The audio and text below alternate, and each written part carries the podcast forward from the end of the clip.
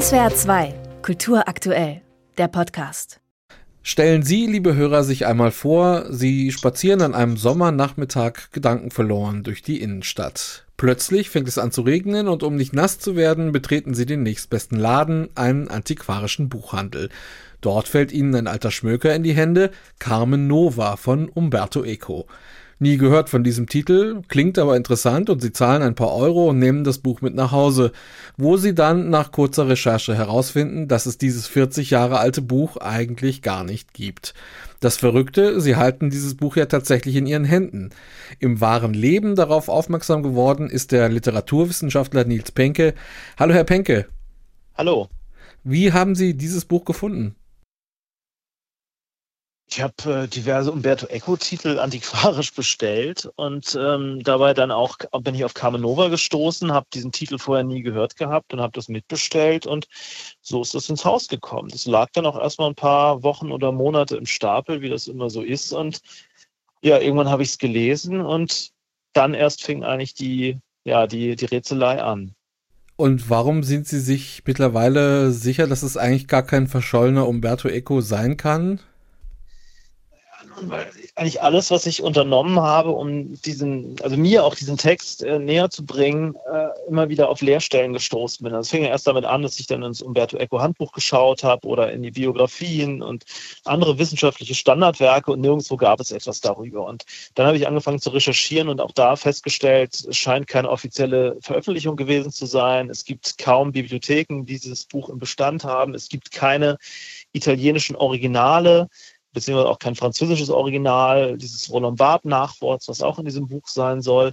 Und so habe ich eigentlich die ganzen Informationen, die dieses Buch liefert, also angefangen vom Verlag, dem Ort, der ISBN-Nummer, der Übersetzung der Person, die dort angegeben ist und so weiter, all diese Spuren nachverfolgt und bin eigentlich überall ja, auf, auf den gleichen Nenner gekommen, nämlich dass äh, diese Angaben erfunden sind. Also dass sie ins, ins Leere laufen lassen oder eben auf äh, literarische Texte verweisen. Also es gibt viel, was auf James Bond oder auf Sherlock Holmes verweist, aber nichts, was jetzt tatsächlich auf Umberto Eco als Urheber oder ja, irgendeine andere konkret ja, lokalisierbare äh, Person hinweist. Also insofern ist dieses Rätsel durch die Recherche äh, eigentlich erst in die, in die Welt gekommen, weil als ich es gelesen habe, habe ich es für einen authentischen Echo-Text gehalten. Das ist ja durchaus amüsant. Ähm, dann liegt ja vielleicht das Rätsel doch im Text verborgen. Was hat Sie denn jetzt an Sherlock Holmes zum Beispiel denken lassen? Äh, also, wenn ich mir das Buch hier nochmal kurz vor Augen nehmen darf. Also erstmal, es ist eine, eine Kriminalnovelle, das sagt ja auch der Untertitel, und es geht um die ja, Reflexion kriminal-literarischen Erzählens. Ja, es geht um die Frage, und das ist ja auch das Ekotypische dann an, an diesem Text, die Frage, wie gehen wir mit Zeichen um, wie funktioniert über so, überhaupt sowas wie Detektion, wie handelt man sich von Anhaltspunkten dann zu so etwas wie ja, Gewissheiten, also was ja auch Umberto Eco im, im Namen der Rose ganz wunderbar vorgemacht hat. Und ähm, so setzt sich das hier zumindest in Ansätzen ähm, fort. Also was hier auf jeden Fall auf Sherlock Holmes verweist, sind, sind zahlreiche Zitate und dann auch solche Angaben wie zum Beispiel die Baker Street in London, wo angeblich das englische Original erschienen äh, sei in dem Verlag von äh, Sharon Ford und Sacker, also was die ursprünglichen Namen von, von Holmes und Watson gewesen sind. Also eine Vielzahl von literarischen Bezügen, also das fängt ja beim Titel schon an, also da geht es dann um die Novelle von äh, Mérimée, beziehungsweise die Oper von Bizet. Und ja, da wird dann diese, diese weibliche Figur Carmen aufgerufen, wobei dann im Text überhaupt nicht mehr klar ist. Also geht es jetzt um diese Figur oder geht es eher um Carmen als eine Form von Gesang oder geht es um ein Computerprogramm, geht es um ein Buch, ein rätselhaftes Manuskript. Also es wird eigentlich alles so durchgespielt und nirgendwo wird uns sowas wie, wie Gewissheit gelassen. Also es ist ein Text, der ja sehr viel aufbaut, um dann diese, diese Zeichen und diese möglichen Deutungen immer wieder auch kaputt zu machen. Mhm, Sie sind also sehr detektivisch vorgegangen bei der Recherche zu dem Buch und ähm, wissen aber trotzdem ja, ja doch recht wenig. Mich hat das Ganze jetzt auch an die Hitler-Tagebücher erinnert, muss ich gestehen. Bei denen ist ja auch das Alter und die Herkunft des Papiers chemisch überprüft worden. Haben Sie auch schon nachgedacht, äh, derart aufwendige Methoden äh, zu anzuwenden, um sicherzugehen, dass die Ausgabe auch so alt ist, äh, wie sie äh, das äh, über sich selber sagt? Also nachgedacht habe ich darüber schon. Es wurde mir auch mal nahegelegt, ja, meldet dich doch mal bei dem oder jenem. Die kennen sich da total gut aus und die können das auch bestimmt irgendwie bestätigen. Konkret prüfen lassen habe ich es noch nicht. Auf der anderen Seite habe ich aber einen Käufer über, über Twitter äh, kennengelernt, der das Buch 1984 in Hamburg erworben hat. Also auf jeden Fall kommt Mitte oder Anfang der 80er Jahre hin. Also wenn es 83 gedruckt oder, oder veröffentlicht sein soll, dass es 84 verkauft wurde. Also das halte ich schon für authentisch. Und auch das Buch, was ich jetzt hier vor mir liegen habe, mit ein paar Stockflecken und anderen Spuren, also das kann schon durchaus 40 Jahre alt sein. Ja. Äh, halten Sie das Ganze dann eher für eine literarische Fälschung oder für eine Kunstfälschung?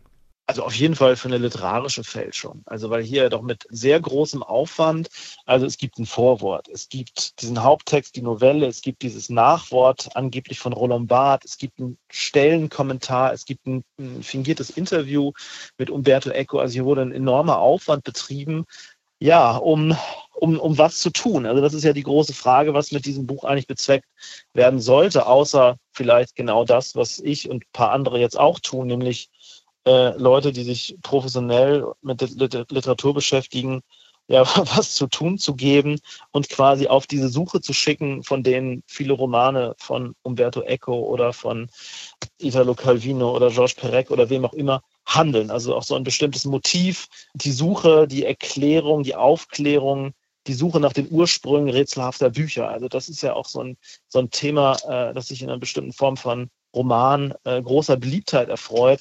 Und möglicherweise ist das schon ja der Clou hinter diesem hinter dieser Novelle. Mhm. Hinter, ja, hinter diesem äh, Umberto Eco Raubdruck. Sie haben gesagt, Sie haben auf Twitter jemanden getroffen, der das äh, Buch als Neuausgabe gekauft hat in den 80er mhm. Jahren. Mhm. Wäre das nicht vielleicht eine Spur, der man nachgehen könnte, weil so ein Buchhandel ja nicht einfach einen Raubdruck verkauft. Auch damals gab es ja Listen mit ISBN-Nummern, die abgeglichen wurden, oder? Das stimmt. Andererseits, diese ISBN-Nummer, die hier drin steht, die ist ja auch fingiert. Und ähm, derjenige, der es gekauft hat, hat es auch im, im Doppelpack mit einem Raubdruck vom Namen der Rose gekauft. Also das ist schon der, glaube ich, der Kontext. Also Umberto Eco ist ein relativ viel geraubdruckter Autor in den 80er Jahren gewesen. Also insbesondere der Name der Rose ist da wahrscheinlich der, der, an, an, also der, der Anker quasi, an dem diese anderen Drucke dann auch festgemacht wurden. Also Carmen Nova wurde für 4 D-Mark verkauft, also relativ günstig, dieses kleine Heftchen. Und äh, ja, der Name der Rose als Raubdruck auch zwischen 12 und 15 Mark, auf jeden Fall sehr viel billiger, also ungefähr ein Drittel dessen, was dann die Hardcover-Ausgabe bei Hansa gekostet hat.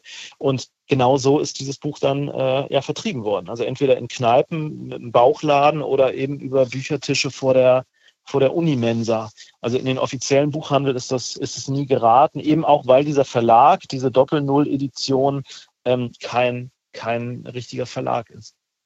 Mhm eine sehr, sehr spannende Geschichte, die Sie, äh, Herr Penke, da aufgedeckt haben. Ein verloren geglaubter Roman, beziehungsweise ein wahrscheinlicher Raubdruck unter dem Namen Carmen Nova von Umberto Eco und wiederentdeckt vom Literaturwissenschaftler Nils Penke. Herr Penke, vielen Dank für das Gespräch. Ja, vielen Dank Ihnen. SWR 2 Kultur aktuell.